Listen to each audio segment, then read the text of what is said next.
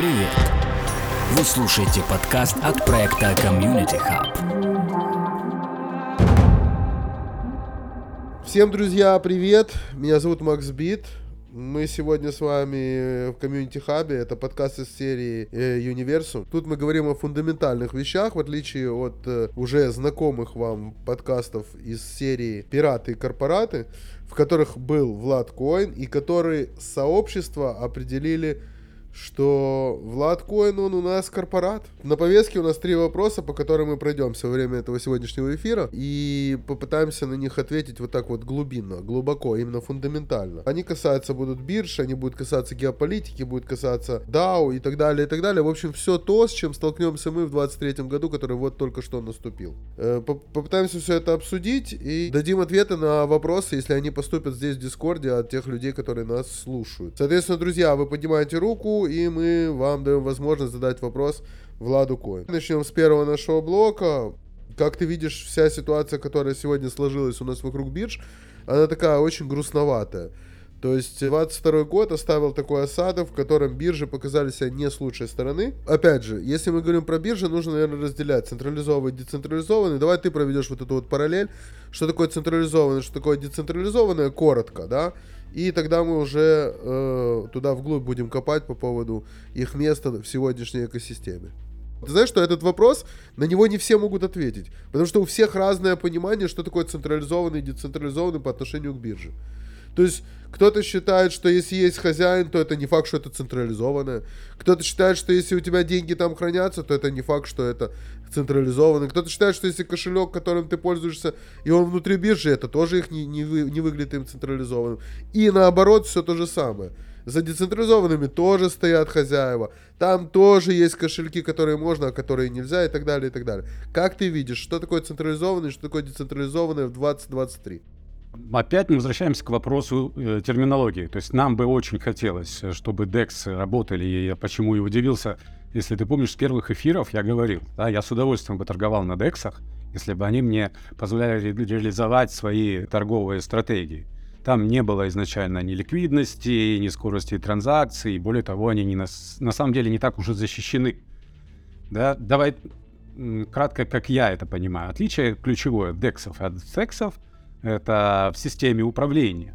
То есть DEX управляются смарт-контрактами, и создатели DEX по правилам не должны вмешиваться в деятельность, они должны создать правильные алгоритмы, которые обеспечивали равные возможности всем участникам.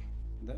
Ключевое, кстати, да, еще отличие в том, что в DEX вы храните деньги на своих некастодиальных кошельках и отправляете их по блокчейну. То есть децентрализованная биржа не хранит у себя средства. По терминологии, правильно?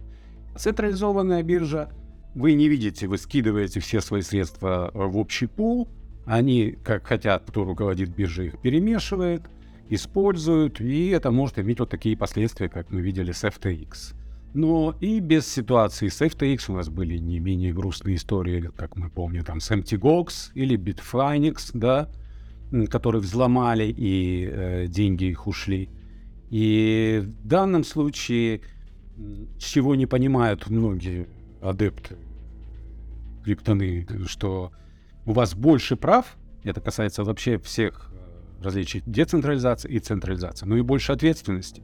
То есть вы на свой страх и риск выбираете тут децентрализованную площадку, вы отправляете туда средства, ну и вы должны заботиться о том, что ваши средства были в безопасности. А как мы видим, уязвимости у децентрализованных бирж э, были, существуют, и они тоже, наверное, еще будут возникать более часто децентрализованные биржи под, подвергаются взломам, а, различным хакам и точно так же и даже в большей степени, я бы сказал, манипуляции. Поэтому это определенная иллюзия. То есть, что мы видим, какой был тренд последние пару лет э, на дексах?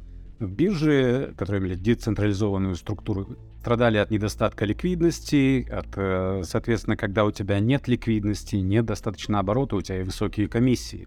И это был всегда выбор. Ты, кроме того, что ты платишь за транзакции, отправляя деньги на дексы, ты еще и определенным образом рискуешь.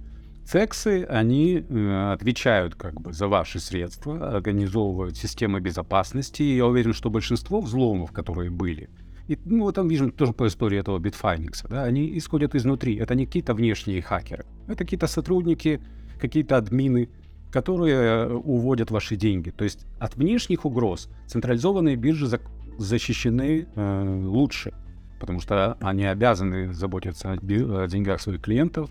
Соответственно, на цексах, если особенно взять там какие-то регулируемые площадки старые там в Европе, в Штатах, они еще имеют какой-то определенный механизм возврата средств, если они подвергаются каким-то банкротствам или еще чему-то.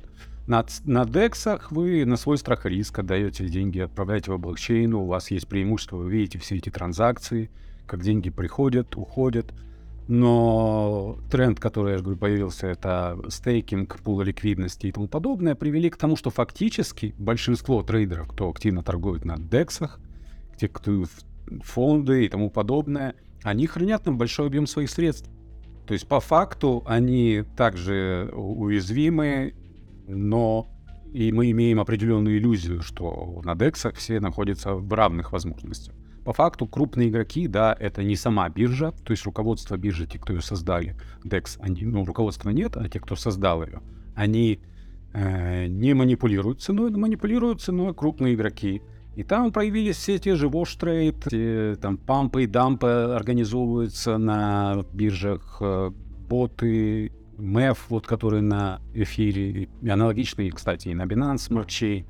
Все это, в общем-то, приводит к тому, что безопасность, э, ну, не намного лучше, а затраты на трейдинг, если у тебя активный трейдинг, он повыше.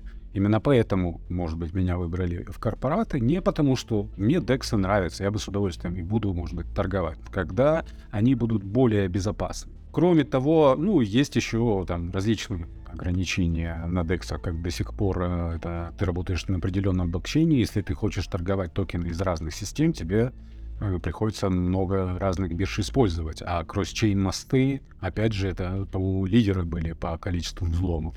Через кросс-чейн были основные потери у трейдеров, много моих знакомых на этом потеряли и множество других э, моментов. Кроме того, ну что еще, KYC, да, в этом преимущество, конечно, дексов. Если вы хотите быть анонимным, вам туда. Хотя это, опять же, с точки зрения регуляции, вот уже меняется. Да, Uniswap принуждает вести KYC. И, в общем-то, казалось бы, биржи нигде э, дексы не зарегистрированы, не имеют юр-адреса, но они вынуждены подчиняться этим законам, э, где ну, им приходится работать Uniswap американская биржа, и хотят они или нет, они видимо, прогнуться под регулятора. По-моему, в сентябре 2021 года еще против них пошло расследование, когда они нарастили сильно обороты, СЭК на них подали суд за, опять же, те же старые истории. Отмывание денег, э, манипуляции ценой и тому подобное. Что действительно, те взломы, которые на сексах происходили и тому подобное, они часто через дексы эти деньги отмывались. И через разные миксеры. Поэтому вот эта условная разница, принципиальная разница в архитектуре, а, разница вот именно в практике использования, она весьма условная. И вот она, возможно, и будет стираться.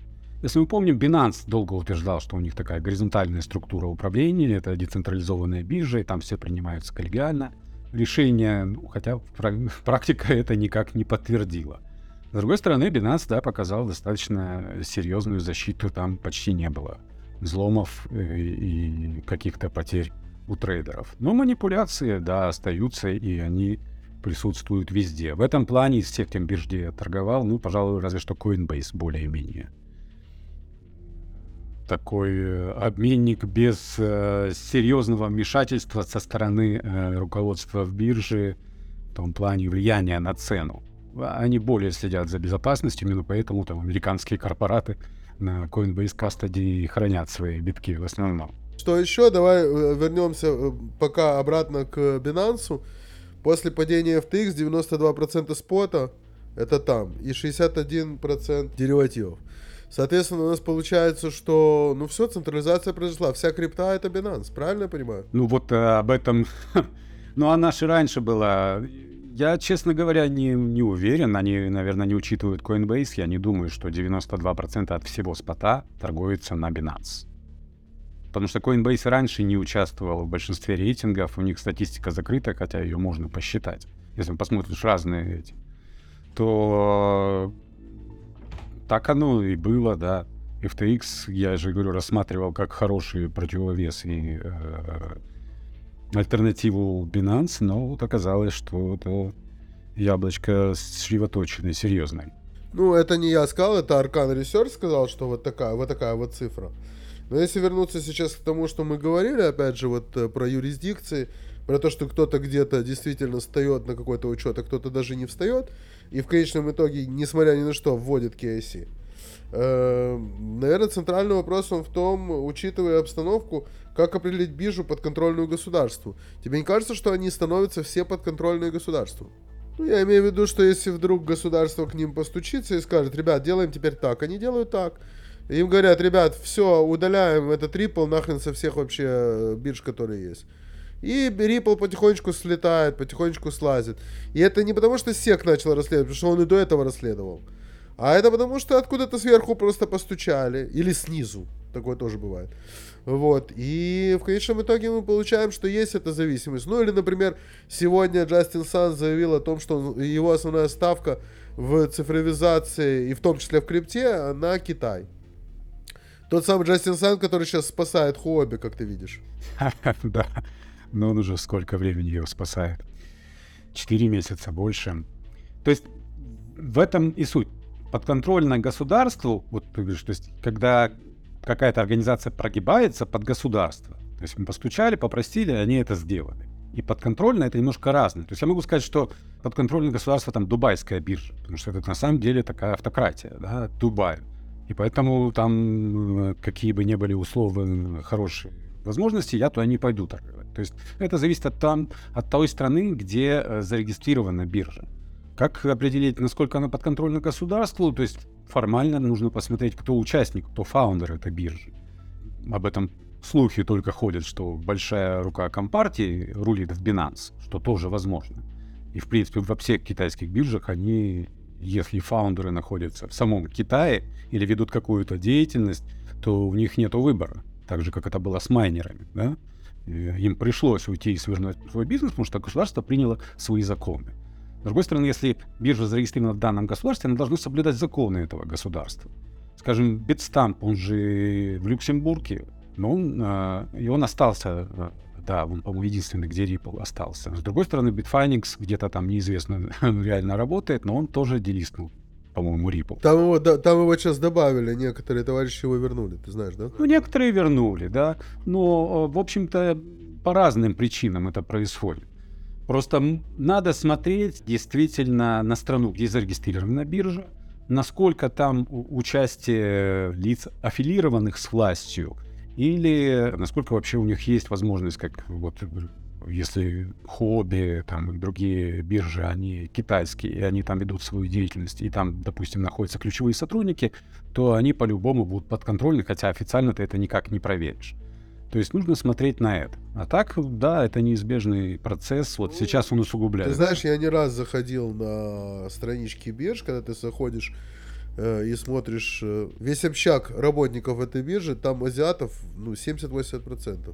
И у меня реально есть вопросы. Особенно вопросы возникают, когда мы видим, каким образом работают санкции и каким они не работают. То у меня как бы вопросов становится еще больше. Ну, это не удивительно. Ну, смотри, ты говоришь, азиаты. Но оттуда же пошло основное. То есть, где у нас появились первые крупные биржи? Это Япония и Китай по сути. То есть потом, да, появились, ну, Coinbase тоже достаточно давно, но весь оборот, если мы берем историю крипты, он, в общем-то, из Азии. И основные деньги шли из Азии. Это неудивительно, что там азиаты бы не стал к этому прикапываться. Тут, э, ну, Джан Пинджао формально канадец у нас. Знаменитый формальный канадец. Да. Так назовем. Есть еще знаменитый израильтянин Абрамович, он же португалец. И еще несколько знаменитых. Давай поговорим немножко о биткоине и геополитике. Э, вопрос такой. Вся эта история с биржами, про которую ты рассказал, спасибо тебе большое. Ты опять же разделил, да, централизованный на децентр... и, не децент... и централизованный и децентрализованный. Подчеркнул плюсы и минусы, хотя, опять же, там, наверное, еще есть несколько видов минусов. Например, то, что биржа в какой-то момент может заявить, что вы, гражданин такой-то страны, выводите отсюда свои средства, если вы не успеете, то мы их почему-то заберем себе. Ну, то есть, вот, например, такой вариант тоже существует. Это в централизованных биржах. Вот. Э, ну и так далее, и так далее. В общем, это, наверное, целое эссе можно писать на эту тему. Но интересно, наверное, другое. White paper, который мы вот недавно отмечали, праздничные, праздничные мероприятия. Это основа биткоина, это основа, наверное, всего вот этого криптовалютного мира. Вот те самые слова, манифесты, которые там вписаны, и которые можно добавить комментарии из разных чатов и различных э, вариантов общения Сатоши Накамото с э, ранними адептами, это вот такая сформированная бумажка, в которой, ну, по которой, наверное, должно все было бы двигаться. Так он себе видел вот этот вот новый мир цифровых финансов. Как ты считаешь, он сегодня актуален вообще, этот white paper, или его нужно каким-то образом дополнять, как-то менять, что-то что добавить или что-то оттуда вычесть? Э, то есть это такая конституция, которую стоит менять и добавлять поправки, или вот оставляем как есть по примеру, по примеру какой английской конституции, да, там, если, если есть уже, то есть. Насколько я помню, white paper биткоина это такой технический документ. Там просто расписана концепция, есть формулы, доказательства, и именно концепция, что это одноранговая пилинговая система, где люди имеют возможность без посредников обмениваться ценностью, в данном случае биткоином, это и дало вот этой идеологии криптовалюты как децентрализир... децентрализованной валюте. Правильно, в 2008 году он был создан и опубликован э, Сатоши именно как альтернатива банковской системе, где люди пострадали от банкротства банков и потеряли свои средства. Была предложена такая система, где вы защищены, ну, опять же, несете ответственность. Менять ли его, я не вижу смысла. Я считаю, что сам биткоин как криптовалюта, как технологическое решение, он ну, благодаря там разработчикам биткоин Core, он же подвергается каким-то улучшениям, совершенствованиям, и это нужно делать. Менять эту конституцию или нет, я думаю, что если мы говорим о децентрализованном сообществе, то выйдет огромное количество противников, и вряд ли это получит одобрение в криптосообществе. Нету в этом смысла. Пока, дока, э, пока доказана работоспособность, хотя в начале там, если помнишь, были какие-то двойные траты, были какие-то проблемы, но работоспособность этих алгоритмов, эффективность их и устойчивость к цензуре, взлому и тому подобное было доказано временем. 14 э, лет э, прошло, и блокчейн работает как часы. Значит, э, формула нормальная, не надо с ней, я считаю, ничего менять. И та идеология, которая выросла на этой базе, она действительно дала ну, начало определенной новой экономики. Поэтому э, пусть он будет, что там трогать этот white paper. Вот я считаю, что сам биткоин, вот о чем долго нам пять лет рассказывает, что я слушаю Тони Вейса, эти смарт-контракты можно было бы запустить. Эти подписи Шнора имплементировали, но тоже они не так работают. Вот и Вимбл, Вимбл тоже вроде работает. Но...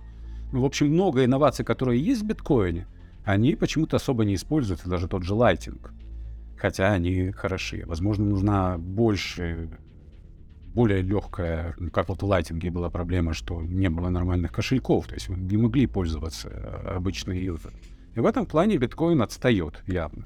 Тут проблема не в white а проблема не в основе, которая у нас существует, а проблема в том, что есть биткоин-максималисты, которые относятся к этой white paper биткоину как к священной книге, как к единому богу, у которого альтернативы нет, и это тормозит развитие. Это, они сами как бы противоречат, я считаю, децентрализации.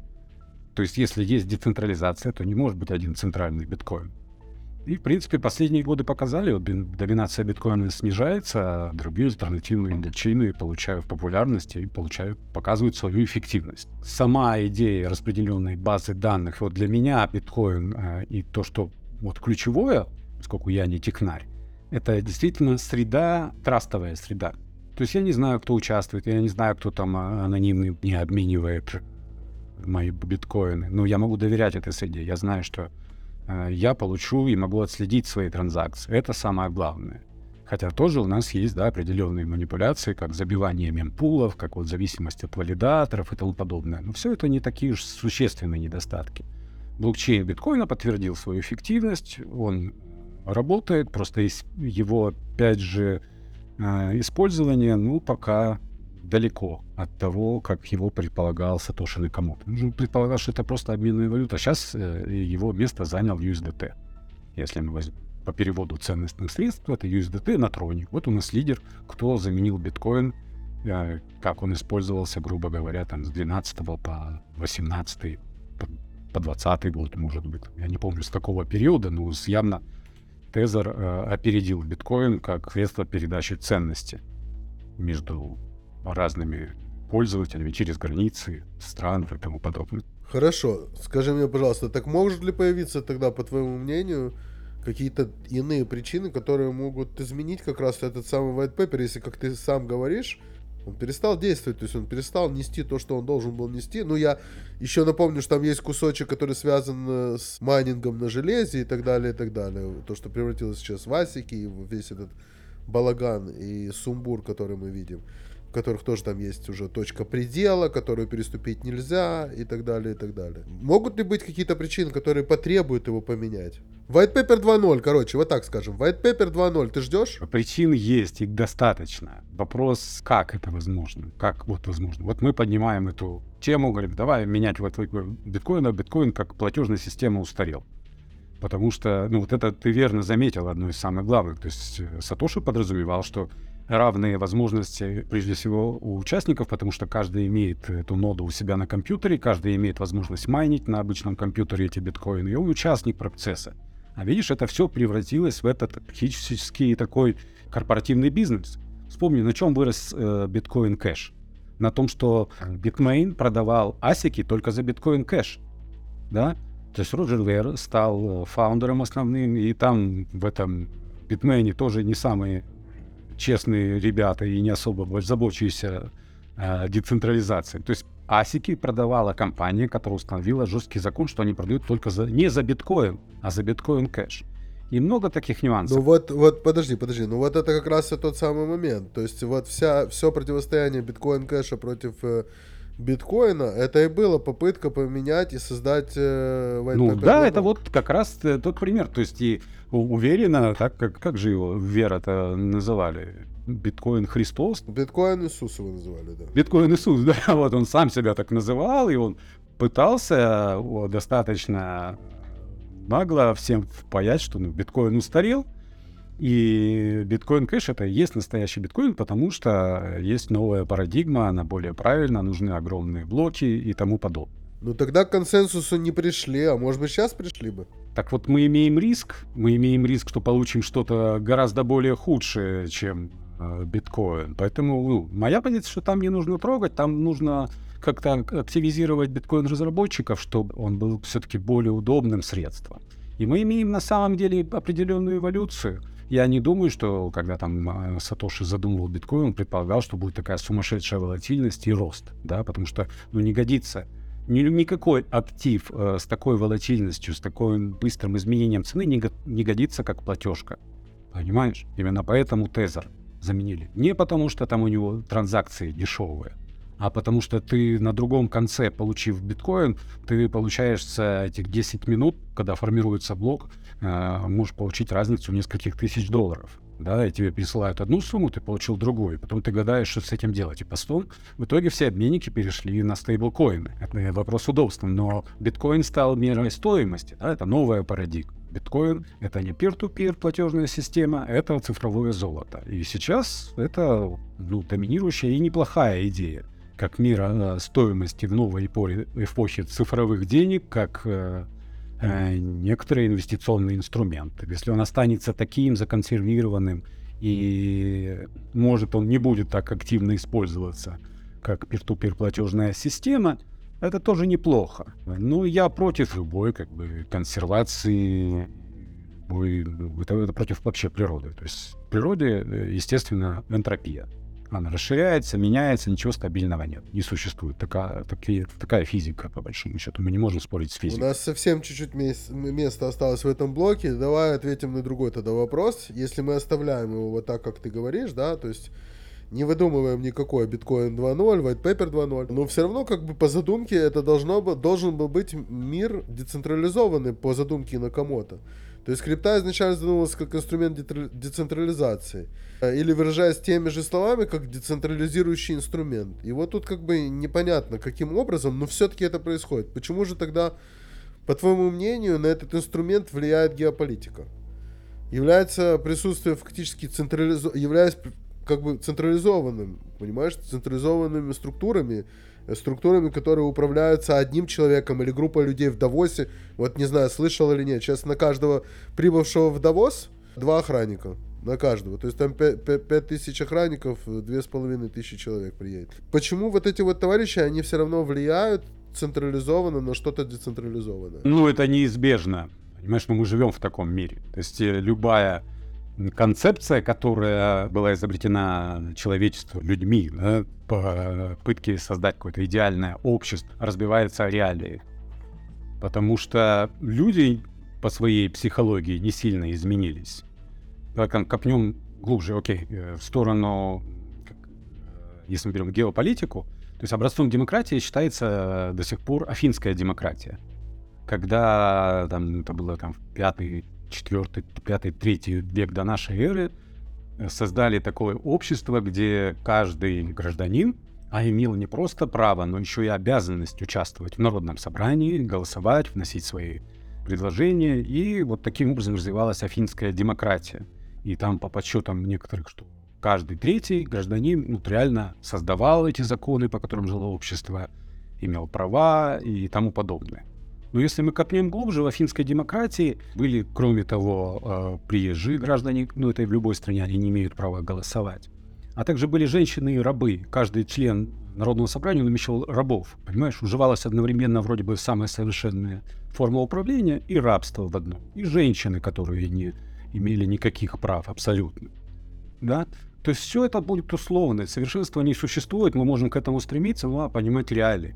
То есть современной геополитики вот идет, ну, нету децентрализации, ее не скоро она не возникнет. Есть право сильного, есть, э, э, скажем так, страны, которые доминируют по разным причинам, есть доллар, от которого там все стонут уже много лет и предрекают ему кларах, а, а лучше доллара ничего нет, как сохранение активов. Даже вот золото оказалось последние несколько лет, да, с 2000 какого-то, ну, в 20-м у нас был пик 2500, и все равно золото упало в цене, и оно не является удобным. Если мы берем конкретно биткоин, то есть э, он попал в круг интересов э, крупных, потому что, ну, ты говоришь, там, геополитиков, потому что это актив с большой капитализацией. Мы помним, когда Coinbase выходил на IPO, капитализация Coinbase была больше, чем всех остальных бирж вместе взятых. Ну да, да, только тут другая ситуация очень смешная, что 0.032 процента от э, активов, которые есть у BlackRock, э, хватит для того, чтобы выкупить всю вот эту вот всю, включая биткоин и все вот эти вот все эти альты, всю вот эту вот муть одним расписком чека. Понимаешь? Да. То есть это ничего. Это вообще ничего. Ну как? Этого не существует, потому что это, это 0.032, это, это для них, когда они создают отчеты, это у них попадает в погрешность, понимаешь? Это условная штука. Ну что значит 0.032? Это, они не могут это выкупить по своему, опять же, то есть это регулируемая организация, у них есть свой риск менеджмент, они не могут покупать такие активы в принципе. Это и не нужно. Сам ты понимаешь, если появится один собственник, который обладает всеми криптовалютами, то и э, кто будет участвовать в таком рынке? Ну, найдутся, конечно. Это, это ты говоришь при том, что мы с тобой знаем, да, очень много криптовалют, которые именно таким образом и рождались. Когда был один собственник, который всем владел. Я со своей точки зрения, да, как с своим финансовым бэкграундом и тому подобное, я смотрю на распределение. Помнишь, мы обсуждали с тобой не раз вот этот переток центра, который действительно, он же находился в Китае. Большинство майнинговых мощностей, оборота и тому подобное, все это приходилось на Китай. Было определенное, я считаю, было политическое соглашение. И потому что это было же не просто какое-то мягкое сворачивание, были конкретно репрессии по отношению к криптовалютам, к майнерам в Китае. И законодательно сейчас до сих пор там, по-моему, это запрещено. И центр перетек. Там сейчас все в Гонконг переплывает, если ты в курсе. Они там под разрешение, а сейчас будет э, стейбл у них. Вот этот гонконгский доллар, он превратится в стейбл. Но там есть и другая ситуация. Э, когда они закрывали вот всю эту тему, они не трогали блокчейн. А сейчас, вот как мы видим, я не знаю, ты видел картинку, не видел последнюю, я не помню от кого она, Гласнот или от кого-то. Вот, и там э, четко видно, что по э, количеству инвестиций на сегодняшний день Америка просто обходит всех не в разы, а в тысячи раз. То есть там под Америкой следующая, следующая Великобритания, и потом пошли-поехали, и где-то там в середине Китай. То есть блокчейн как таковой, они тоже потихоньку его закрыли. Хотя, казалось бы, что в тоталитарном строе, как там, блокчейн это вообще лучший инструмент. И ты имеешь в виду блокчейн биткоина? Вообще, в блокчейны, блокчейны, вообще э, технологию. Технологию по тому, как она используется. По сути, да. Ну давай так. То, что центр перетек из Китая в США, в этом я говорил, что есть определенные плюсы, потому что он стал более прозрачным. Но есть определенные минусы, как мы знаем, там Chain Analysis и другие, в общем, там спецслужбы США, они же весь э, блокчейн биткоина контролят.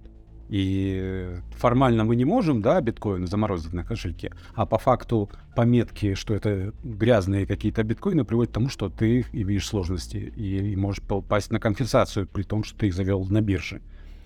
То есть контроль США, он э, явно присутствует, и это, мы это тоже с тобой э, много раз обсуждали. Вот криптовалюта как инструмент утилизации и снижения денежной массы отличный потому что предупреждают, да, регуляторы, не вкладывайте, это опасно, и NFT особенно. И теперь э, снижает эту денежную массу, есть потребность борьбы с инфляцией, а инфляция когда возникает? Когда слишком много денег, да, когда экономика растет. Мы имели экспоненциальный рост. Последние два года по криптовалютам капитализация увеличилась в разы, и сейчас этот пузырь сдувает, потому что этот рынок, он менее важный, при защите там граждан, грубо говоря, США, где опять же у нас большинство вроде бы холдеров, хотя мы до сих пор не знаем, чем фондовый рынок. Потому что домохозяйства США, они до сих пор там хранят порядка 8 триллионов долларов в акциях. Поэтому этот пузырь потихоньку сдувает. И есть такой вот вполне, я думаю, реальный сценарий, что биткоин будут зажимать и не будут давать э, возможности там, ему как-то развиваться и adoption, но будут вот именно вынуждать холдеров распрощаться с тем, чтобы большинство из стейка биткоина перетекло, вот кому там это нужно в Штатах, чтобы они могли контролировать не только майнинговые мощности, но и держать основные активы, да, как мы видим, там, Coinbase один крупнейших холдеров биткоина сейчас вот там. Как ты думаешь, появится альтернатива биткоину или нет? Как платежной системе альтернатива уже есть.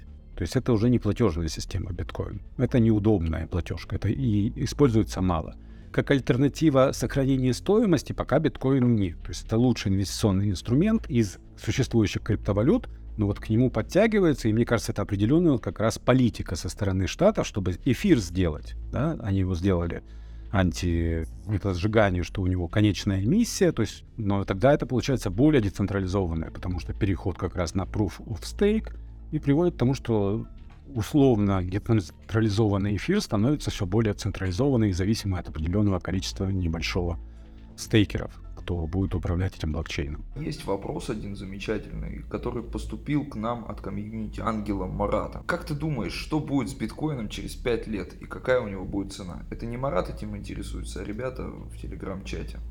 Влад, вопрос к тебе. Биткоин будет работать.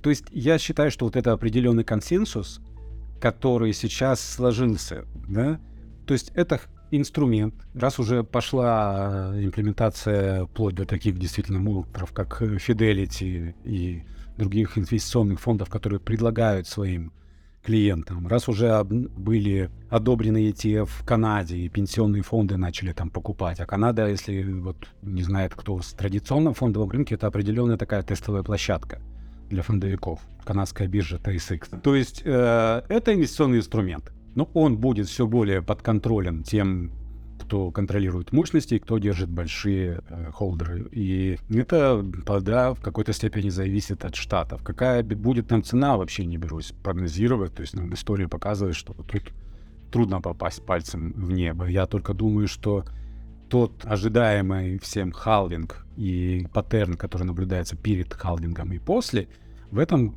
трасс он будет э, смещен. Не будет повторения прошлых паттернов, и хорошо всех прокатят на это.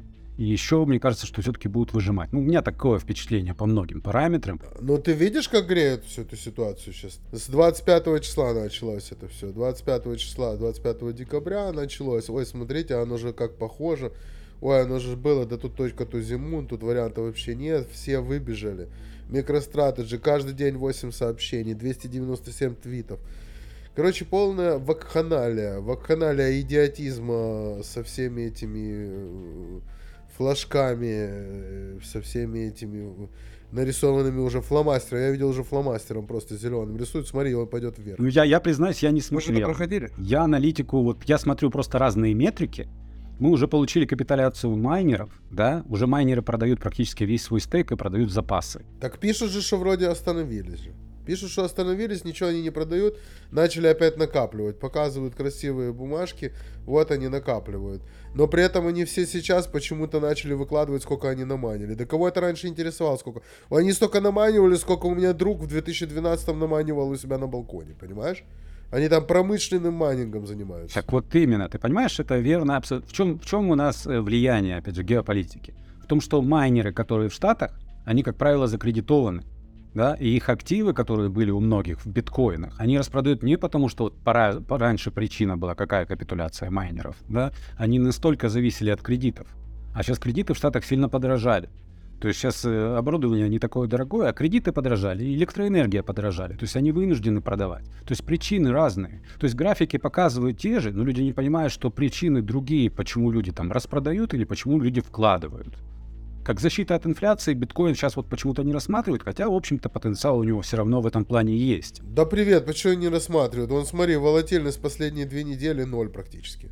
Все там рассматривать начали. Ну, вот оно, ну, видишь, как э, о- очень динамичное мнение комьюнити. Это, если следить за Твиттером, ты никогда не поймешь, что происходит, мне кажется, да. Есть метрики, в этом плане большой плюс, что у нас есть А уже хорошая выйди из аналитика. этой помойки.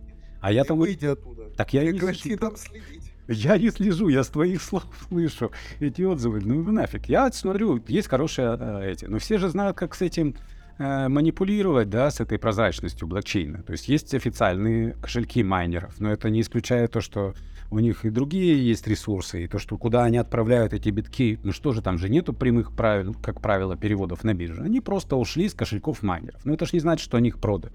Может, они их заложили. Может, э, они их отправили на одну биржу, а на другой купили. Все равно это условная такая прозрачность. Короче, если говорить через 5 лет, какой ты видишь биткоин? Такой же, как сейчас, или ты видишь какой-то другой, какие-то другие формации? Мне бы очень хотелось, чтобы биткоин реализовал прежде всего технические свои возможности.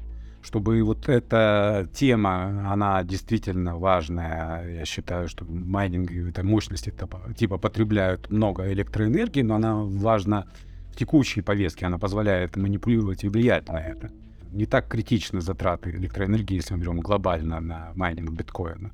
Вот, но технических усовершенствований, которые были объявлены ранее, которые внедряются очень медленно, было бы хотелось, чтобы они были внедрены, чтобы он стал действительно анонимным. Правильно говорит Тон Вест, никому это нахрен не надо, поэтому это не работает. Ну, не совсем. Понимаешь, вот он правильно говорит. Но если было бы надо, работало бы, ты же понимаешь. Ну, надо. Надо было кому? Надо было к сообществу, тем, кто хотел бы этим пользоваться. Ну, видишь, они не пользуются ни смарт-контрактами, ни теми же самыми вариантами NFT, которым сто лет уже. В обед. Да. Не возможностью сейчас, которые разрабатывают. Ты знаешь, DeFi на биткоине. Ты слышал эту историю? Разрабатывают. Реально сидят люди, раб- разрабатывают. И сделают. Только никто пользоваться не будет. Но сделать, сделают. Так потому что тут есть команда разработчиков, которые делают. Пусть они активнее работают, пусть они найдут, вот опять же, я же не знаю, вот какой есть инструмент, чтобы те изменения, которые вводятся в код биткоина, были согласованы с сообществом. Здрасте, GitHub.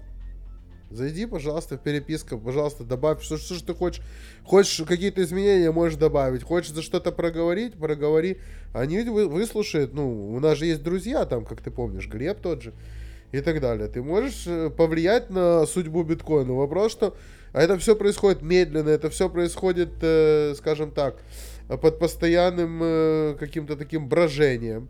То есть нет вот этой сконцентрированности конкретной на задачу. Но я еще раз говорю, этого нет, потому что этого нет требованности. Если бы сейчас какая-то была бы дырка, вот обнаружилась дырка, кто-то бы сказал, вот дырка.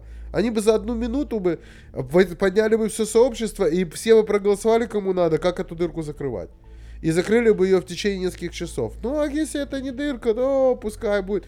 Нужен этот э, Меркель. Будет Меркель вам. Когда вы хотите? Вот тогда. Ну, окей, будет тогда. Ну, задержат еще на два месяца. Потом выпустят. Никому не надо, никто, никто их не беспокоит, понимаешь? А почему? Я не понимаю. Я объясняю почему. Потому что никому не надо. Ну, Потому что им не пользуются, как ты и сам сказал. Им не пользуются так, как предполагалось, что им будут пользоваться. Ну да. Он не является средством, он не является средством оплаты. Поэтому никого это не интересует. Ну окей, анонимность. Да ты их просто собираешь, коллекционируешь эти биткоины сегодня. Коллекционируешь и каждый, и каждый через там, ну, мое предположение, через три года каждый, кто захочет узнать, у кого какая коллекция, количество биткоинов, которые тоже можно хэшировать и маркировать, например, когда он был выпущен, да, когда его заманили в первый раз. Вот, это, вот эти коллекции будут известны всем. Просто будешь проходиться, окей, вот у этого есть, у этого. Этого Васю знаю, этого Васю не знаю. Вот оно так будет. Потому что он просто становится филат, филат, фил- филателией. понимаешь? Просто мы собираем для того, чтобы было. Ну, вот это и основная угроза, я считаю. То есть, э, вот особенно мне не нравится, что анонимность э, практически теряется в биткоине. Поэтому вот Monero до сих пор существует, и там более активное, и мне кажется, такое... Такой же проект из лаптей собранный. На лаптях и из лаптей, понимаешь? Такой же. Могли давным-давно сдвинуться с той мертвой точки, на которой они стоят. Сейчас скажу тебе с какого. С 2000... сейчас скажу тебе. 15 С 2015 -го. 2015 последний раз были какие-то движения. После этого никаких движений нет. Он зашел там в Южную Америку, туда-сюда, вот он там используется, все, затихло, никого не интересует.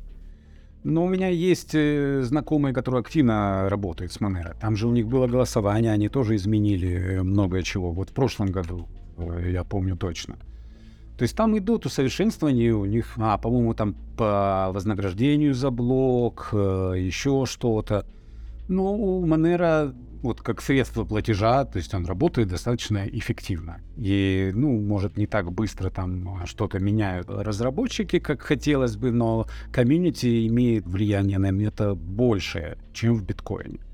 В биткоине, э, вот, ну, им был вывел этот же ввели, то есть вот, мне бы хотелось, чтобы были удобные ну, кошельки уже есть, но вот именно чтобы Lightning кто-то работал над тем, чтобы его активнее внедряли, они такие ребята, как э, президент Сальвадор. Ну, это тоже политические решения. Мы возвращаемся к тому, да, если разрешат, вот смотри, разрешат э, Амазону принимать через Lightning, и сообщество как-то что-то придумывает, чтобы стимулировать Amazon это делать, то у тебя пойдет э, этот процесс. Пусть не там, пусть а- AliExpress или еще что-то, неважно, нужен крупный ритейлер. Давай поговорим про сообщество как раз. Вот ты сам дошел до этой темы. Давай поговорим про сообщество. Мы говорили про централизованные, а есть и не, и, и не централизованные, децентрализованные. Весь этот разговор про DAO, он уже давным-давно идет, как ты помнишь, да? Напомню, DAO децентрализованная автономная организация. И вот что у нас получается. У нас получается, что DAO существует, а нас в нем не существует. То есть оно существует просто как аббревиатура. Или вот, как ты считаешь, поможет ли смена объединения сообщества с централизованного управления на DAO? Поможет или нет? Если да, то как? Если нет, то почему? Кому поможет? Нам с тобой, друг мой, нам с тобой, наши, наши, наши с тобой жизни, нашей с тобой, нашему с тобой движению вперед, нашей с тобой эволюции как сообщества. Ага, И, соответственно, с теми, э, с теми флагами, которые мы с тобой несем, как криптоны, про свободную экономику, про возможность быть анонимными, про возможность владеть своей собственностью, а не э, держать ее где-то там у того дяди, который в любой момент у тебя это может отобрать. Примеров куча. окей. DAO действительно это относительно новый термин. Технически подразумевает. То есть ты имеешь в виду DAO, подразумевающий, имеющий свою внутреннюю валюту? Как это обычно делается? Смотри, оно, сегодня оно по-другому в, в головах у людей не укладывается, потому что эта валюта, она не совсем валюта. Где-то это governance токен, то есть это токен, с помощью которого ты голосуешь, и больше ничего. А где-то это токен вознаграждения. Плюс, помимо этого government токена. То есть тут как бы вопрос не даже не в том, что нужен ли тебе токен для того, чтобы DAO работало. А вопрос в том, можем ли вообще прийти к системе взаимодействия, которая бы изменила нашу с тобой социальную, политическую, экономическую, материальную жизнь, или это вообще невозможно? То есть вот это вот DAO, это возможно на уровне, опять же, каких-то кружков филателистов. Приходим с тобой, опять же, к вопросу политики. Да? Есть государство и DAO, как противопоставление друг другу. А мы туда и идем. Да, то есть попытки такого создания таких структур, они были всегда, да, как отдельные государства с каким-то определенным более таким укладом, как я приводил там, демократию, да, но с той демократией, которая была в Афинах, прошло там две с половиной тысячи лет, и после этого мы перели, пережили жуткие такие автократические, там, диктатуру и откровенно фашистские режимы. То есть идея DAO это не очень близка, но реализации пока ни технической, ни реальной мы так не видим этого. То есть это, я считаю, вот как в биткоине это определенная эволюция, пусть он будет э, мерой стоимости э, новой экономики, да, пусть он будет объектом инвестирования. Это эволюция. Я не считаю, что это регресс но если этому не помешает. В DAO, то есть это ну, стремление людей, да, то есть люди развиваются, сознание у них растет, и они хотят меньше э, зависеть от государства. Это, естественно, потребности нового поколения. Тут нужно понимать, что всегда есть две чаши вестов прав, права и ответственность. С чем сталкивается большинство? Вот много у меня друзей запускали, да, у меня приглашали. Я вижу, что это не работает. Потому что эти системы управления, неважно, у тебя governance токены, там вспомогательные токены и тому подобное, все равно равного участия не происходит. И у всех, как правило, какая возникает сложность, как нам стимулировать участников DAO. То есть люди хотят туда, они приходят за какими-то благами и преимуществами, но активно участвовать не хотят, не хотят голосовать, не хотят тракать свои токены, не накапливают эти токены. То есть они приходят в DAO, и это причина, это опять же как вот бум ICO был. То есть отличная краудфандинг, ну что это, плохая система, сбора денег нормальная для своего проекта, она была и раньше, но просто в ICO она привела к мошенничеству и такие уродливые формы приобрела. Децентрализированная там автономная организация, это можно там взять на примере каких-то отдаленных регионов, где люди живут. А вот где, ты ж, в Израиле, да, есть э, деревушки, мышавы, где не, не, не работают законы э, государства Израиля. Там есть раввин или есть какое-то сообщество, и они внутри решают, и они не обращаются там в суд или в полицию, если них какие-то. То есть они у себя вот такие маленькие коммуны. Ну, это как строился Израиль на каких-то коммунах. То есть все упирается в человеческую психологию. Мы можем этого хотеть. Я этого желаю, я бы хотел заниматься этими DAO, но я не видел ни одного успешного проекта. А, более того, по истории вот вам отличный пример. Знаете, как биткоин был создан альтернативе банковской системе.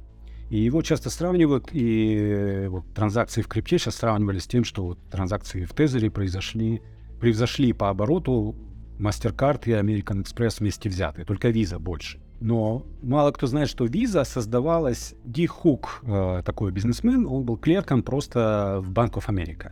Он создавал эту платежную систему Visa как альтернатива банковской системе, чтобы люди не платили больше таких комиссий, как они через карточки, через кредиты и тому подобное работали. Вот такая система для клиентов, где все могли бы пользоваться э, одним инструментом, везде быстро рассчитываться и не зависеть от банков. И Дихук, кстати, он придумал термин хаордик, хаордик organization, то есть хаос и ордер. Организация, которая построена из хаоса, но имеет ну, структуру, определенные правила, члены организации которой все придерживаются. И он развивал, вот сама корпорация Visa, которая стала монстром сейчас, а, долгие годы вот при его управлении развивалась именно как такая организация. То есть там ну, не было, конечно, одноранговой системы, но все имели возможность и э, привнести свои предложения, и аргументировать. И вот он говорил, по-моему, вот, говорил, что организация, она как человеческое тело, да, то есть все важно. Если мы уберем там печень или почки, и, или мозг, все остальное умрет. Поэтому каждый важен, каждый должен участвовать и улучшать. И я так понимаю, там говорили, что типа пошел на пенсию в 84 году или еще что-то, я думаю, его убрали. И тогда вот с этого момента и он начал заниматься там благотворительностью, там, защитой природы, поддерживать фонды, то есть много денег своих отдал туда. Но я думаю, убрали его исправление, и потом это превратилось в вот такую конкретную корпорацию. То есть примеров много, но человеческая как бы жадность другие такие пороки, они берут вверх и... Та же самая мотивация была у PayPal. Да, кстати, да, PayPal. А PayPal в итоге что? Ну и PayPal поглотил eBay, да. Поэтому, ну, к этому, ну, люди по мере того, как вот интернет все-таки дал самое главное, более-менее равные возможности для людей доступа к информации, люди будут больше образовываться. И вот в этом плане, я считаю, форклоп несет очень важную миссию. То есть э, у вас очень много материалов, таких вот элементарного ликбеза. Просто вот, как мы обсуждали, хомяки не хотят в этом копаться. Я говорю, посмотрите на форклоре карточки хотя бы, это же совсем просто. У вас много информации там, вот этот Володя, понимающий такой для нового поколения отличный, дает э, эти лекции, не знаю, еще есть они у вас, я смотрел как-то. То есть вот именно нужна образовательная функция. То есть люди, чем выше уровень образования, сознания и понимания, что происходит в мире, тем больше шансов, что эти DAO, они будут работать. Они будут объединять э, людей, которые сами создадут эти правила и будут, главное, придерживаться. То есть почему нет у нас э, ни одного, хотя вот эти есть криптоанархисты, есть просто анархисты, нет ни одного сообщества анархистов. Потому что все люди, если невозможно собрать людей, чтобы они придерживались каких-то правил, если они считают, что правил быть не должно. Давай мы ответим сейчас на, на один вопрос, а потом вернемся к тому, что ты только что сказал, и там подискутируем. Буквально пять минут, у нас не так много времени осталось. Значит, вопрос, который сейчас соответственно из того, что ты сказал, который мне интересно понять твое мнение. Это как ты считаешь, поможет ли общемировой переход к DAO избежать геополитических факторов? И я сразу же тебе закину, так, чтобы тебе было проще на эту тему говорить. Ты знаешь, что в Германии происходит? Слышал, нет? Там социализм пришел. То есть, что это значит? Это значит, что человек, который работает, он может заработать максимум на 400 евро больше, чем человек, который не работает. И это в большинстве своем, конечно, есть 5%, которые не так, а остальные все вот так. И, соответственно, у людей нету мотивации. То есть, одни люди э, мучаются от того, что они работают и не зарабатывают достаточно, а другие стесняются того, что они получают эти деньги на шару, но и желания работать у них нету. Соответственно, вот у нас приход потихоньку идет к тому самому базовому доходу, как мне кажется. И вот у нас высвобождается огромное количество времени. Тут вот для меня лично дилемма. Может быть, как раз это и есть то время, когда нужно это DAO в каком-то виде внедрять, потому что у людей появилось время, у них появилась возможность, и теперь как вы можете управлять, что с вами происходит, что вы хотели, чтобы происходило. И не основываться на опросе тысячи человек, а основываться именно на тех э, элементарных, э, старых как мир, про которые ты только что рассказал, правилах греческой демократии, когда у каждого есть шар, и он его должен кинуть. Ну, это сложный вопрос. А опять же, пусть освободится время, и люди будут все получать э, условный доход – и что они будут в итоге делать? Так ты, ты, ты задаешь мне этот вопрос, я тебе говорю, что это уже происходит. Это не то, что когда-то произошло или будет происходить. Оно уже есть. Это факт. Они сидят, ничего не делают. Их много. Их больше, чем полстраны. Они просто сидят на соцобеспечении. И ты задаешь вопрос, что они будут делать? Они же что-то делают. Они сейчас живут. Это не которые когда-то жили или которые будут жить. Да. Но мы возвращаемся опять же к тому, человеческой природе и что происходит. Вот у нас пример такой был во время ковида. Да? Всех вынудили сидеть дома, дали им денег побольше, и чтобы они не сильно страдали да, от того, что они не получают зарплату. Что, какой произошел выбор? Люди сидели, смотрели Netflix, э, начали слепать NFT и тому подобное. Я не увидел там, что что-то есть реальные у нас проблемы. Есть проблемы там с экологией, с медициной, с еще чем-то. Я не видел этого объединения людей, чтобы решать какие-то важные проблемы. Ну, тут же неравенство, да, то есть вот эти все всплески, которые происходят там, в Штатах, такой показатель, да, там движение МИТУ, Black Lives Matter и тому подобное, но там же все равно есть жуткая сегрегация.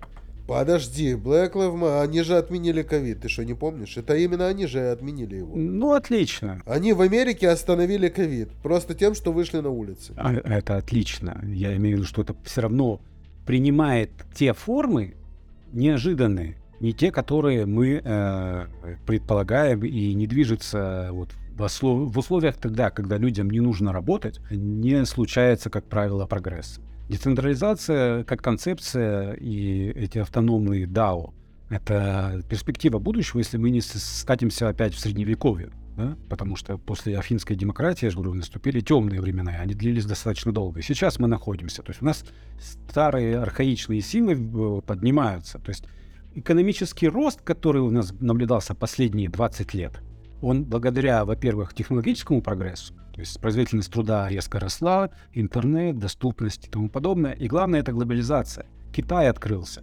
многие э, действительно страны, которые были вот такие слишком авторитарные, то есть вот ты же арабские страны, в Африке пошел подъем, то есть пошла глобализация, росла мировая торговля. Ты же, ты же понимаешь, что ты просто используешь вместо слова колонизация, ты используешь слово глобализация. Что значит Китай открылся? Китай открылся тем, что там за копейки работало тысячи человек на фабрике. Это его открытие. К чему это привело в конечном итоге? Посмотри на этот тоталитарный строй. То есть и это открытие, лучше бы они не открывались. Они бы тогда бы сгинули вместе с Советским Союзом в те же самые годы, когда сгинул Советский Союз, хотя, может быть, два года плюс еще бы потянули бы. Понимаешь?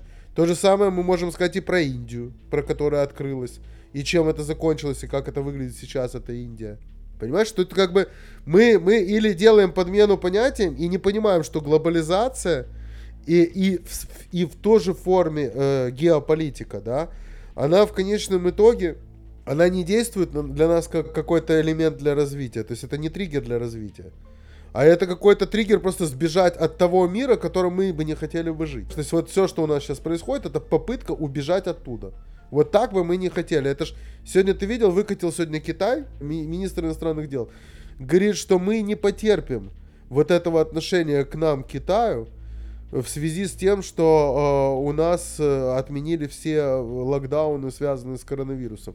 Мы их требуем, чтобы все страны принимали китайских туристов и китайских там, э, не знаю, рабочие визы и так далее, все эти виды, варианты виз, на равных. Это говорит тот самый Китай, который все это замутил, всю, весь этот шаблон нам подсунул, и через который мы прошли вот эти вот два года, про которые ты сейчас говоришь. Поэтому вопрос про DAO, он как бы общий. Если ты берешь начало развития киты, э, крипты, и ты сам это утверждаешь, что Китай в тот момент являлся центробежной силой, а чем это было не DAO? Мы все участвовали в какой-то большой игре. Я не знал, кто этот Хунь Вань, который сидит в Китае, у которого я что-то покупал а он не знал, что он покупает это у меня. Вот тебе и дал.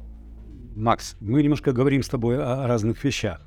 То есть я говорю, вот именно сворачивание глобализации мы сейчас наблюдаем. Вот эти торговые войны, вот эти многочисленные санкции, они вот пошли после ковида, после 2020 года. Если мы говорим, мы стали все жить лучше благодаря технологическому прогрессу и именно глобализации, благодаря тому, что китайские, там, индийские программисты переехали в Штаты, и русские в том числе, и украинские и тому подобное. И они там, как дешевая рабочая сила, смогли создать вот эти новые все проекты, чем мы пользуемся, потому что без них не могло быть. То же самое, как вот израильской медицины без э, потока репатриантов из Советского Союза не было бы. То есть миграция рабочей силы, то, что у нас стали открыты границы, люди смогли свободно перемещаться по миру, это было отменено вот именно ковидом и этими локдаунами. То есть вот это обеспечило экономический рост обмен знаниями трансграничный, да, что появился интернет. То, что Китай сейчас превращается опять в закрытую тоталитарную систему, ну это что же неожиданно. Я не ожидал, что, допустим, товарищ Си снова останется у власти, и вот этот архаичный как раз костяк, он и тянет назад. Да ладно. Он же все это, ну это же просто пошаговая стратегия, которая изначально была понятна. Ну и это не только по нему, это не то, что я какой-то специалист большой. Это дело в том, что э, как только они, как только они выровнялись по цене, цене рабочей силы, они сразу же начали закрываться. Потому что они понимают, что они становятся невыгодными. Им нужно теперь удержать ресурс. Разгрузить ковид. Кому нужен был? Для чего нужен был ковид? Нужно было разгрузить эти склады, которые стояли, которые никто не покупал. До ковида все были отчетности китайские про полное падение рынков, про полную, ну, про, про падение этого потребительские способности, пропадение экспорта и, и увеличение импорта. Все это было до этого. То есть тут, как бы, понимаешь, история в том, что э, я бы хотел бы, чтобы построились эти DAO трансграничные. И чтобы цель у этих DAO, как такова, она была в первую очередь связана с свободой человека. Да, я бы тоже этого хотел, Макс. Я с тобой согласен. По, там, по макроэкономике и геополитике можно сделать отдельный эфир. Я говорю, что DAO — это отличное решение, но пока хорошей формулы не я... Может, ты мне подскажешь, где вот DAO пример? Я тебе подскажу. Где так, пример DAO с, с нормальным управлением, с governance токенами или без них, где действительно сообщество решает и развивается? Я не знаю, что... Вот понимаешь, я себе задал вопрос перед эфиром другой. Я себе задал вопрос, что такое сообщество? Какие сообщества я знаю? Я знаю очень плохое сообщество Ютуба. Централизованное сообщество, в котором совершенно не- непонятны правила. Я не понимаю, какие там правила. Я проработал 10 лет в Ютубе, внутри Ютуба, не, как, не просто как ведущий или интервьюер или журналист. Я пробовал, у меня были каналы свои и так далее, и так далее. Я не понимаю правил Ютуба. Я не понимаю правил сообщества. Я не понимаю тех людей, которые модерируют это сообщество. Вот, это один из вариантов. Другой вариант Facebook, знаменитое сообщество. Э, ну, оно все больше и больше похоже на Одноклассники становилось. Какая, в какой-то момент я просто оттуда вышел, я не знаю, как там дела. Я не знаю, как дела в Инстаграме, у меня его не было никогда. Я еще не знаю очень много всяких сообществ, которых у меня не было. ТикТока и так далее. Вот. Но знаю одно сообщество, которое реально выглядит как сообщество. Это Телеграм. Чувак, что такое Телеграм? Что такое Телеграм? Телеграм это сообщество людей, которые, грубо говоря, живут в своем интернете. Не нужен уже никакой Даркнет. Какой, зачем Даркнет? Зачем тебе Гидра, Шмидра? Ты хочешь детское порно? Два нажатия. Ты хочешь э, купить или продать наркотики? Два нажатия. Ты хочешь, э, не знаю, собрать подводную лодку? Два нажатия. Ничего не надо больше. Уже ничего не надо. Вся информация собрана в одном месте, и тебя никто не останавливает. Тебе никто не приходит. Тебя вообще, никого вообще не интересует, кто ты и что ты там делаешь. Вот тебе сообщество. Теперь, если они вносят туда токен, вот тебе DAO, они будут голосовать. А включить ли нам еще одну иконку или не включить еще одну иконку? Но это весь уровень, потому что остальное все это сообщество вырабатывает. Оно, созда- оно создается за счет общего вклада, но при этом этот вклад, он э, сугубо индивидуален. Как ты думаешь, твое мнение, я ошибаюсь или оно действительно так? Отличный пример с Телеграмом. Телеграм именно так и развивался.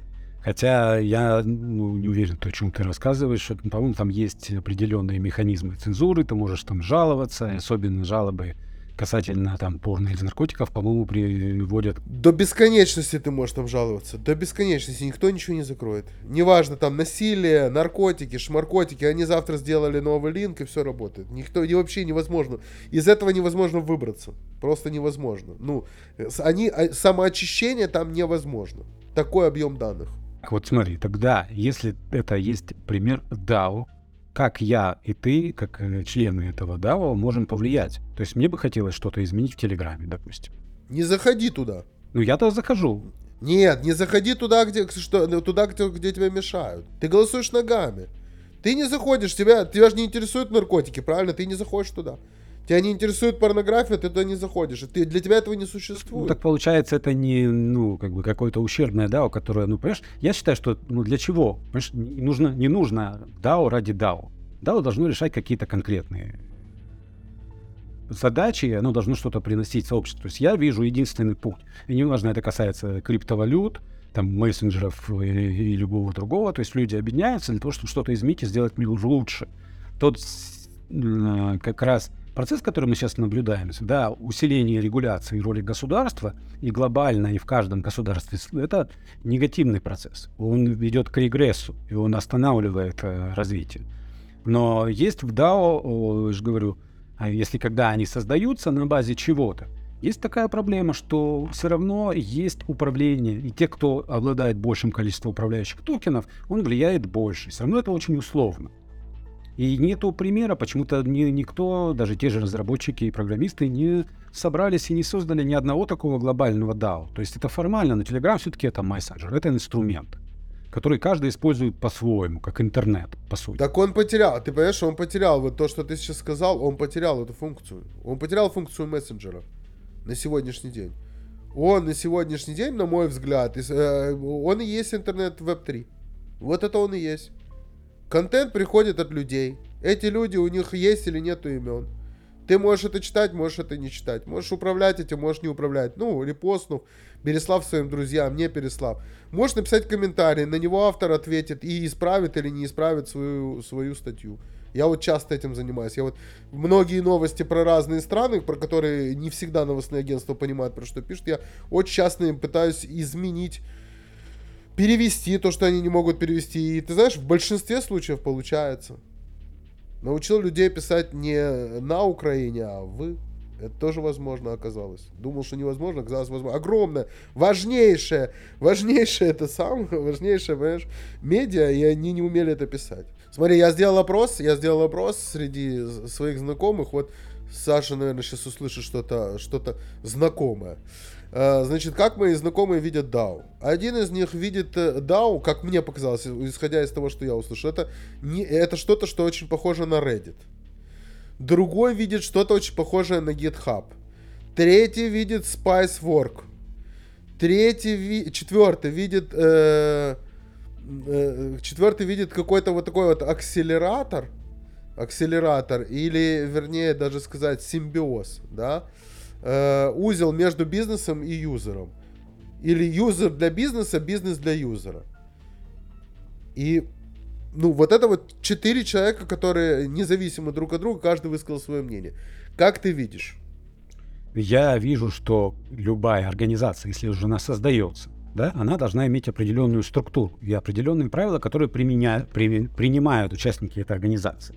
Для меня, допустим, Telegram это, это инструмент. Я согласен с тобой полностью по поводу других социальных сетей. То есть Facebook там и превратился YouTube, ну, это потому что действительно это корпорации, как и Microsoft, которые а, вынуждены, э, по, как ты говоришь, они не контролируемы правительством, но без них они ограничены очень свободе. Вот э, Цукерберг попытался, и его нагнули. Хотя вот это могло быть э, действительно очень перспективный проект, когда он там выступал, выпускал свои токены. Ну, это была угроза. Контролируемый, но подконтрольно. Так. Да, ну, не суть. Поэтому я считаю, чем больше будет разных децентрализованных организаций, тем лучше. Чем скорее появятся нормально работающие, э, опять же, веб-3 проекты, и вот я вкладываю, опять же, этот смысл, который заложен в white paper биткоина. То есть это среда, где ты можешь доверять. Тебе не нужно знать, кто это за человек, но я доверяю ему, потому что он находится вот в этой, в этой платформе, в этом сообществе и так далее. Я знаю, что ему пришло. Это ключевой момент на недоверие, и формируются вот эти огромные все э, команды юристов, э, и да, в принципе, на недоверии и возникают войны, да, и на обмане, и, и все вот связано с тем, репрессивные эти системы, и э, из этого происходит доминация всяких силовых структур, и возникает тотализм. Все равно я не понимаю, зачем тебе правила. Я все равно не понимаю это. Я, я много раз об этом думал, я не понимаю, зачем тебе правила. Зачем тебе у сообщества правила? У сообщества нету правил. Есть, реш... есть определенный вопрос, по нему есть голосование. Завтра этот вопрос тоже задается, опять идет голосование. Не может быть правил. Как только ты вводишь эти правила, у тебя не сообщество, у тебя централизованная система. Э, объясняю, потому что в текущей ситуации и в участниках сообщества у тебя э, без правил, ну, я тебе говорю, вот где примеры э, анархических сообществ, где правил нет, ну, ну как-то разбираться. Я же тебе говорю, это же... Ну, нет, ну, Telegram имеет core разработчиков, они меня не спрашивают, они все время что-то вводят, то есть у тебя есть какие-то апдейты. Пока это апдейты хорошие. И то, о чем ты говоришь, мне кажется, ну, это определенная иллюзия. Тебе так, э, у тебя тут такой взгляд. Ну, централизованный, то есть есть сервера, которые могут прикрыть, э, есть ну, много нюансов, которые говорят о том, что я ну, не имею влияния такого в Телеграме, и никто, кроме того, кто управляет серверами Телеграма, кто закладывает эти обновления по криптографии и тому подобное. То есть мы привыкли, ну, может быть, не так уже и работает это end-to-end шифрование. Может, уже кто-то и читает. Мы что же этого с тобой не знаем? Это определенная иллюзия. А правила нужны для того, чтобы, понимаешь, люди, ну, как бы мы не хотели, но они ж не равны. По своим возможностям, по своим условиям и тому подобное. То есть и всегда получается право сильное, то, что мы получаем в эфире, да?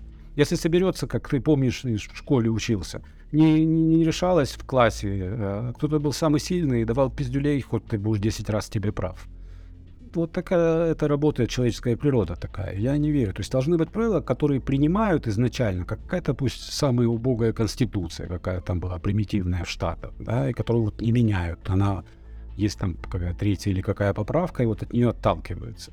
А дальше уже общество развивается, и они пережили с этой убогой конституцией рабовладельческий строй, и скатывание в разные эти, но... Ну, если все так, так считают, как ты, как ты то, конечно, нет, так оно и не может быть. Ну, оно не может быть. Но, не, но опять же, есть это тоже закон математики, да, и статистики, что большинство не может быть всем право. Как правило, большинство ошибается. Это мы видим с тобой и по рынку, и по финансовым решениям.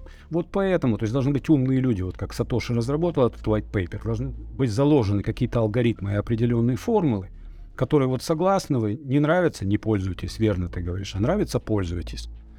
А, но большинство пришло и начали покупать битки не потому, что им нравился white paper или идея децентрализации, а потому что им нужно было из Китая как-то деньги вывести, и люди погнались за прибыль. И поэтому, то есть, э, люди скупали эти битки. Вот в чем суть. И, то есть и, и корпорации, тот же Fidelity ввел э, для услуги для своих клиентов, начал покупать биткоины не потому, что там ему децентрализация близка, а потому что клиенты уходили от них и получали э, эти услуги у конкурентов. Вот такая система. То есть для меня DAO это ну, действительно самоорганизация, которая эффективна, и она эффективна за счет того, что каждый право имеет, и голос, и тому подобное. Ну, баланса вот в этом пока не найдено, нету этих алгоритмов и формул, и в том же Web3, благодаря которым а, это действительно у людей были бы и права, и возможности менять что-то. Большинство просто в DAO не хотят голосовать и ничего делать. Все хотят пользоваться благами, которые предоставляет тебе эта э, структура. Но что-то делать, это вот ждут, вот жаловаться все любят, это да, что им что-то не нравится. Ну, каждый пускай подумает про себя, как он видит для себя DAO, нужны ли правила или не нужны в DAO правила. Э, ну и вообще, глобализация остановилась или она на самом-то деле идет, только теперь она обрела новые формы. Об этом, наверное, с Владом какой-то другой, в другой раз поговорим. Спасибо, Влад, что нашел время с наступившим. Спасибо, спасибо, Макс. Было интересно, здорово. Действительно, что мы подняли такие темы, но они более обширные. А что касается, я же говорю, то есть DAO это э, тема, а, а, ну, надо обсуждать. Да, определенной формулы пока нет, это зарождающееся движение, и оно будет все равно реализовано, независимо от геополитики, потому что в этом у людей есть потребность. Люди хотят объединяться на основе своих интересов, на основе для того, чтобы решать какие-то конкретные задачи, а не просто для того, чтобы просто объединиться и пообщаться. Для этого не нужны такие организации. Вот ты мне напомнил, я первая группа, в которую я вступил ВКонтакте, это было в очень махровые годы, когда у меня еще ВКонтакте был пятизначный номер. Э, первая группа была, и это, по-моему, первая, которую вообще создали любители, э, любители лопать э, полиэтилен с пупырышками. Вот это была первая группа. Я не помню, о чем там писали, но я реально был членом этой группы. Всем пока-пока. Меня зовут Макс Бит, это Community Hub. До встречи. Bye-bye. Вы слушали подкаст от проекта Community Hub. До новых встреч!